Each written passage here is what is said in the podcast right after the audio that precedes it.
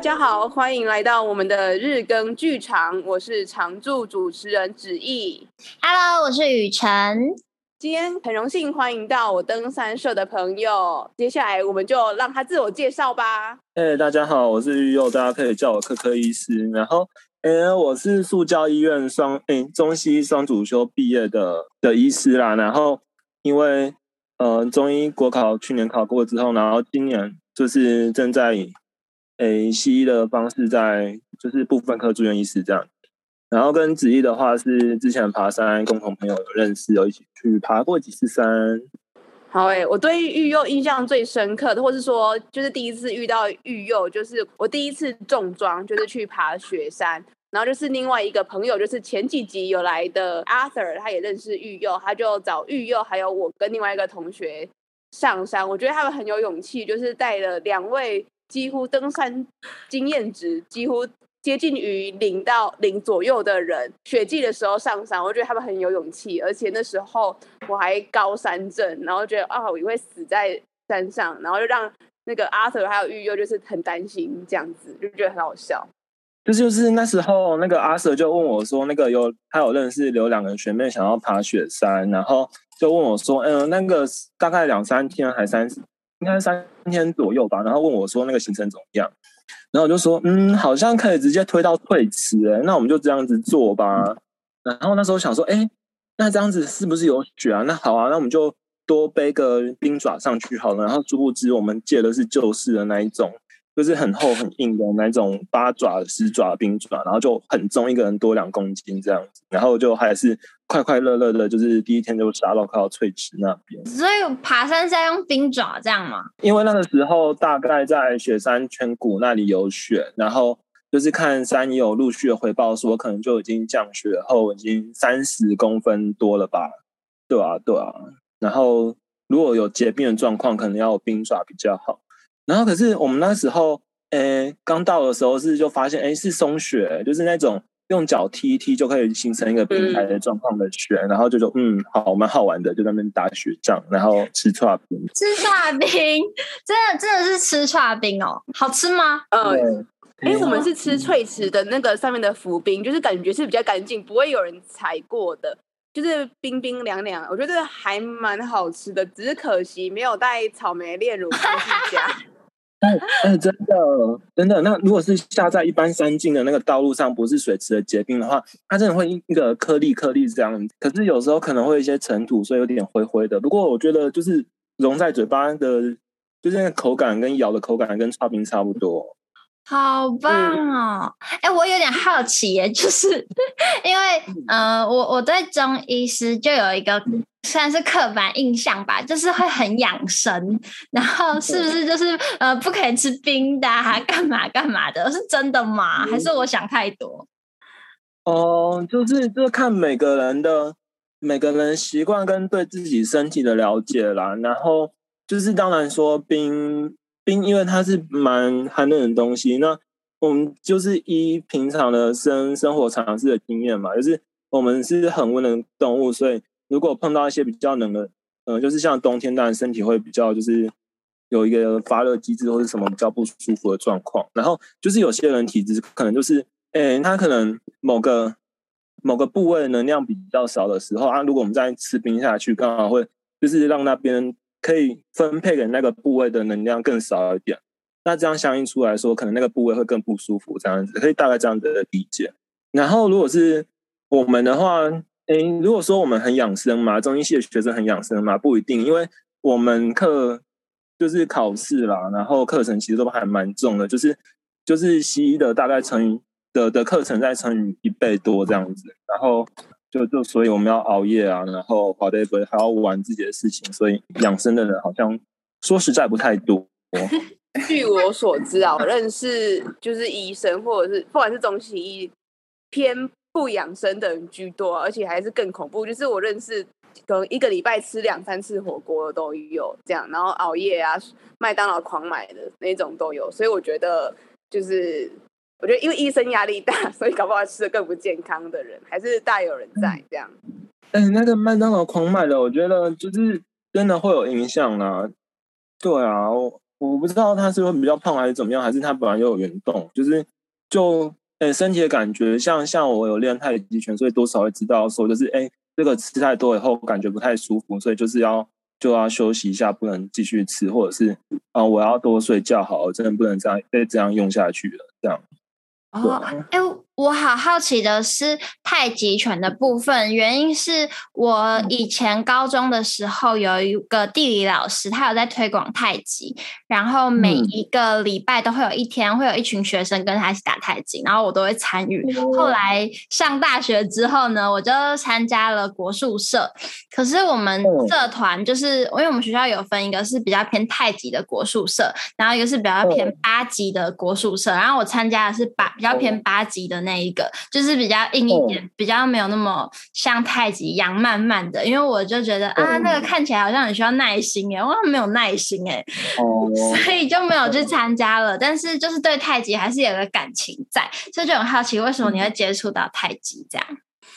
哦，我也蛮好奇那时候就是呃地理老师带太极的那种感觉。我先分享我的好了，就是。嗯、我那个时候就大一大二就，嗯、因因为一般的学业好像还足以应付，然后就就是进入一个蛮宅的行程，就除了爬山以外，就是在睡觉跟看动漫，然后觉得就是人生有点生无可恋，有点废这样子。然后就在大二的时候，就看着室友这么认真在太极拳社里面就寻找那种中医的志业的感觉，然后想说，嗯，好吧。哎，那我我就认真跟完这个学期的社课，好，至少一定要学一个什么东西这样子，然后就就认真跟完，就是，嗯，不迟到，因为因为可能就是每次是社课是六点半，然后有时候我会回宿舍睡觉，以前都会睡过头这样子，然后就跟我说，我自己说不行，我就要全部跟完，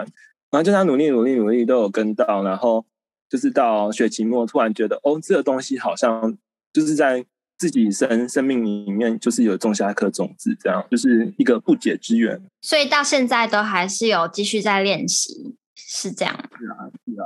对啊。然后，哎、欸，我很好奇，就是你那时候在呃高中嘛，地理课老师带的那种感觉，跟跟那个大学以后学八级以后的那个感觉，就是两种拳术啊，强调的有什么不同吗？其实完全不一样，但嗯、呃，有一个点是因为以前高中的时候比较像是体验那个东西，所以我们其实很长，我们学的东西很少，就是可能一个短短的一套东西，我们每天就是练同一个东西，然后就是一直重复，然后在那个过程中就是会大汗淋漓，然后我这印象就是很会流非常多的汗，可是感觉就是又好像，因为我是一个跑步很慢的人，就是如果去运动。会或者是参加一些体育比赛，我都会觉得压力很大，很不自在。然后其实对自己去参加体育竞赛非常没有信心，所以会有点逃避运动。可是，在那个很慢的过程中，不会有人跟你说，就是你不会觉得被比下去的感觉。所以我可以很享受其中，然后感受到自己身体的就是可能代谢啊，然后很舒服的感觉。对、嗯、我现在回想起来好像是这样，可是到大学，嗯，一开始我们还是会先打马步弓锤，可能就先打个八百下吧，呃，不是八百下，五百下，三百到五百下，而且就是大概打个三百到五百下，然后就是有一点像，可是它更强调力道，就是发劲，可能也是会从慢打开始，然后顺打，然后最后就要练发劲，然后。呃，包括要搭配一些什么横他劲啊。可是我印象中，我以前在接触太极的时候，就是比较不会有这种呃两个人对练，然后去可能要要有攻守这个意识在，是这样吗？嗯，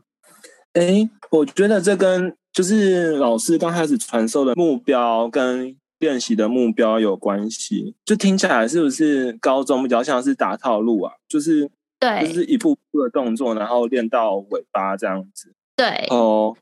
然后我我最近想法是因为我大概从大二到现在二三四五六七八九，大概第九年多吧，就是陆陆续续有跟我学拳的老师，他在新竹，他姓彭，然后就有有继续的交流。就是因为我是学正子太极拳一派的，然后就我们有一个郑曼青就先生，他有写一个。呃，自修心法的黑皮书，然后他的弟子也有写一些像是太极拳的内功心法啦，然后就是推手心要这些的书籍，然后陆陆续续的看，我觉得应该是每个阶段会不太一样。因为像刚开始初学者，很多人就是像台湾的拳法的话，呃，大部分的教练或老师可能会就以哦，我们就先把呃整个拳套可能正子有三十七架，然后城市或是杨氏太子，呃，杨氏太极拳他们可能更有不同的那个拳架的顺序跟要求，就是先把那些东西做到标准这样子。然后我个人是觉得这个东西做到标准，其实就是一个真的会满身大汗的东西。因为那几乎等于说，嗯、呃，就就跟就可以拆开来练好，就像是站桩，或者是说，就是就光是调心、调息，然后调身体的姿势，到一个整个顺畅的时候，就是到然后整个顺畅之后，再我们可以站桩站桩站的久，让整个内里的气息开始运转，或者是说，我们就放着察，就是只是感觉。或者是有点像是冥想那样子嘛，就是感觉身体，然后察觉自己身体的状况，甚至就可能十分钟、十五分钟，那其实就是一个非常累的状态。然后我觉得蛮有趣的，就是我最近看到一个 YouTube，他在讲八极的东西，然后他就是一个大陆的老师，然后在调弟子一个新入了新入门弟子的的身体拳架，然后他也在说，呃，松松肩膀要松，然后。肩膀要沉，然后手肘要坠下来，然后我就发现，哇，这这不是 太极拳在要求的东西？然后这可能跟等一下会分享那本书有关，叫做呃，它叫做说说八卦的八卦，然后它是一位形意拳、形意六合拳的呃老师写的一本书，他主要在讲五连八卦，然后里面写了很多东西，突然发现，我我这边觉得说，好像是。内功的要求好像在东方武术里面，其实讲的是类似的东西，不一定是太极拳才会有的。嗯，然后可能就是刚开始阶段是套路，然后再来是呃站桩啊，然后再来是套路的运用，然后再来是对练。其实太极拳有强调推手是定步，然后再来散手，然后是呃甚至剑或是棍，然后再来大枪的运用都有。嗯，只是。呃，我们能做到的程度会不太一样，或者是说老师能教的东西会不太一样，这样子。嗯，哦，原来如此。嗯、那我真是对太极拳有很大的误会。我我觉得，我觉得我我觉得我应该有更大的误会啊，就是我其实一直以来都没有很喜欢太极拳。其实我觉得是因为我那时候就是参加校队，然后那时候就是这个老师就是教练，他就是。他本身是以前是国手，很厉害。他就是有用太极拳的方式，就是教我们打网球，就是要以感觉就是要以柔克刚，然后就会说左脚是左脚是爸爸，哎、欸，左脚是爸妈妈，主角是爸爸，反正就是讲一堆太极拳很玄的东西，然后我就听不懂，又很想睡，所以我觉得是可能我慧根不够，但是教练是真的可以。将太极拳跟网球结合，就是你看他每一步都很轻盈的打出那一颗球，然后那颗球就很有力量啊！我就是做不到，可能那时候我我还太小，我没办法就是感受到，所以我我曾经就是很排斥这样子。但可能如果我年纪更大，我应该也会接触太极拳。我觉得就是不没有到以前那么排斥。对，了解。我觉得这是蛮印证到。或者是呼应到，就是我老师，我的彭老师跟我说，就是太极要生活化，然后在生活里面要就是可以处处运用太极这样子。然后在想，就是会不会是一个哲理思考嘛？然后后来其实才发现说，那个其实是一个呃身体的运用，然后来自有有一个体验，然后因为那个体验才产生出那个哲理这样子。我觉得另外你会觉得说那个很玄那些东西，我会我会觉得可能是因为呃。就是中国武术在传承上面，为了要糊弄人，然后做出来的广告词，然后或者是说，因为以前的人可能是有些文人去学拳，然后那时候的，就是清代以前还没有到，就是德先生、赛先生还没有进来中国之前，然后大家都是在讲哦阴阳五行啊，然后《论语》《孟子》，所以就是用那套思想体系去揣摩或是思考，就是我们呃身体上面表现出来的东西，所以他就会觉得哦。怎么左阴而右阳，然后 blah blah blah，然后就觉得嗯，怎么都是文言文，然后听不太清楚你到底要干嘛，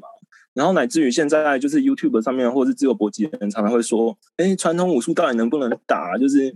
嗯，你们老是出来擂台上面跟人家干架，为什么都是被打爆？嗯，所以你们是不是只是一堆话术这样子？我觉得蛮有趣的啦。嗯，就是呃，在说说八卦八卦里面有有一些这样的讨论，我觉得蛮有趣。刚刚子毅有讲到他的老师把太极跟网球做结合，又又有从太极身上得到的一些可能是感想或者是之类的收获，在你生活中其他地方发现有所结合过吗？哦、就是因我刚才强调说，这是一个身体跟就是一个体验的。乃至于就是有一个验证跟体悟这样子，那基本上的第一个，我觉得要点是呃，就是您刚才说，就是小雨刚才也说，八极拳很像是不是要发劲啊，要很刚力，然后就是一脚震九州那种气势嘛。然后就是八极拳也也是那个民国传说，就是初年那个就是特勤队必须学的一种，就是杀杀伤力很强武术。可是蛮好玩，就是武术。每每个武术都会强调，就是要放松这件事情。就是我们在发力之前，我们必须保持我们的身体是通畅跟放松的。就乃至于说，我们可以把整个身体的力量在一拳里面放到一个拳头上面，而不是我们用身体把拳头送出去。就是这这是两个不同的一种思考思维，乃至于因为思考思维不同，然后会呈现出不同的攻击效果。这样，那。就是在生活上面的话，我觉得就是有很多差别吧。就是我们面对什么每件事情，我们要怎么做到放松这件事情。那这个我觉得就是一个呃蛮难的事了。呵呵。你刚才讲到放松，除了练太极以外，你有其他放松的方式吗？像我以前就是因为。呃，我以前国高中读的是佛教学校，然后那时候就会要静坐，然后有时候会参加禅期啊之类的。它算是我知道的，就是我可能偶尔很 偶尔现在还会使用的放松的方式，就是打坐啊、禅修这样。那你有就是自己放松的方式吗？嗯，我刚开始接触的是太极拳，然后后来因为朋友的关系，然后也有接触到一些佛教的事情，尤其是。呃，一行禅师的那个正念的这个体系跟阅，呃，就是我依靠阅读来认识他这样子，我觉得这中间还蛮像的，就是我们回到对我们的呼吸的观察，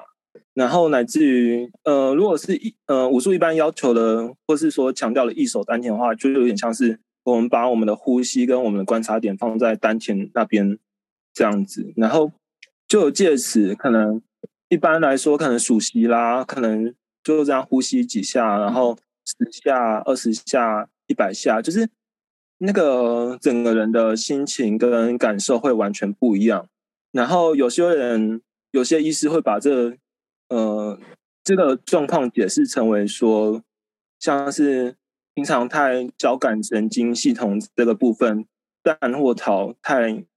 嗯太活跃了，那就呼吸，然后我们可以放松而启动副交感。神经的这这个系统这个部分，然后呃，这个时候蛮好玩的，就是像是交感神经系统作用的时候啊，我们的我们的视野会很专注，就是会直接锁定在我们非常呃 alert 的的那个物品上面。可是如果我们放松的话，我们的视野可以放宽，我们可以感觉到甚至前后左右的所有一切事情，对啊？然后就可以有一个比较全面或是。甚至是跳脱自己，变成一个客观角度的思考吧。这在禅修上面，或者是正念的呼吸运用上面。然后我后来有去学到瑜伽的话，就是有些呼吸跟心态的专注的方法，其实是很类似的。可是不一样的是，就是对于身体的运用跟练习，他们想要做到什么样的目标，这个会不一样而已。嗯，哦，所以你有在学瑜伽是吗？哦，曾经在台北，因为我之前在读塑胶大学，然后去台北的，好像是法鼓山的，嗯，西门町那边的会馆吧，青年会馆学过一个学期的瑜伽，嗯，然后也有陆续在看一些瑜伽的书，嗯。哦，刚刚讲到太极，就是讲到太极呢，就会想到八卦，然后八卦就会想到易经，然后呢，我又会把它串回中医，就是我我有一个也算是对中医的迷思，是不是学中医的人都会看一些文言文，然后会读一些易经这样？哎，读易经的话，我们可不可以请子毅来解释一下易经占卜是怎么一回事啊？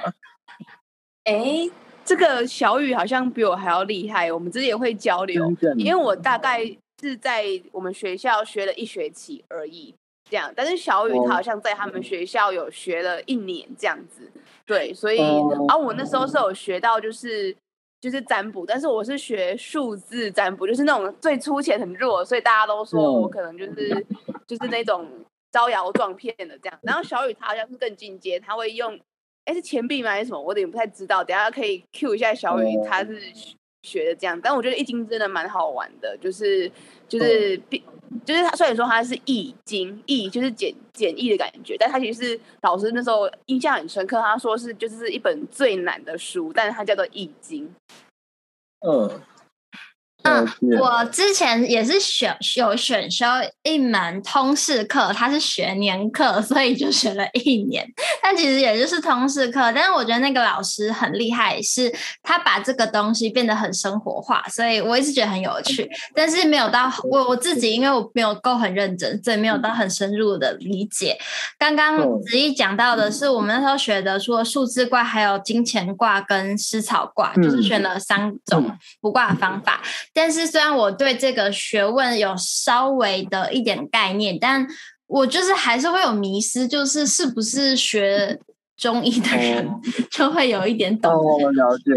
嗯，OK OK。那之刚开始认识子毅的时候，他也有认真问我这些东西，然后我后来想了一下，嗯嗯，我们在中医师的养成上面，就呃，应该是说目前的科班教育，就是各大的大学，呃。中医系的大学或后医这样子，嗯，好像没有纳入易经这个部分。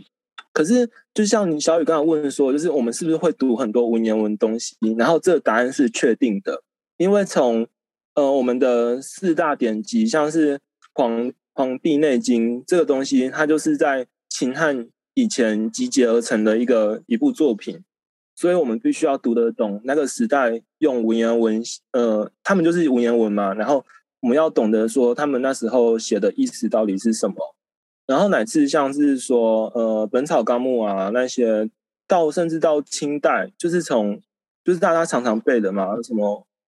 呃，就从皇帝一直背到清代这些朝代，就是陆陆续续每个朝代都会有各个不同为医学呃奉献啊，或者说做研究的人这样子，然后。他们记录就是文言文，所以我们必须要搞懂文言文在他们的在写什么。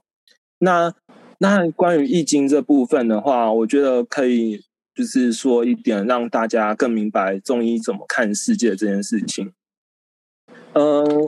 就刚开始大一的时候啊，我们就因为是高中，就是跟大家一样是学各种自然科学，然后从小就是牛顿，然后高中在考深奥，然后就是说哦。就是我们生物体内其实有 DNA 或是很多化学生物这些层次，呃，化学啦、物理反应这些层次。然后在中医系第一天就说，哎，我们就是一气分阴阳，然后阴阳又可以分为五行，有木、火、土、金、水。然后要从这木、火、土、金、水里面，就是就是整理整个身体的所有的生病现象。然后就觉得 what the fuck，就是那那时候真的会这样。然后是犹豫了超久，后来后来。就是到后面，呃，可能就是认真去翻书，才会发现说，呃，好像中医学说不是教科书那么的，呃，教的那么简单，也没有教的那么难。就是，嗯，因为目前的中医的教科书是，呃，前辈们还有就是两岸三地的前辈们，就是为了中医，呃，他把这么大时间累积出来的知识，把它浓缩成一本本教科书这样子。最后一点，呃。会可能有点跳跃，或者是说，就原本对那个文本不太明白的人，会失去那个一个知识点的连接。那最简单的讲法，就像《易经》好了，就两位可能会比较明白说，就像是我看到太阳的话，它是阳火，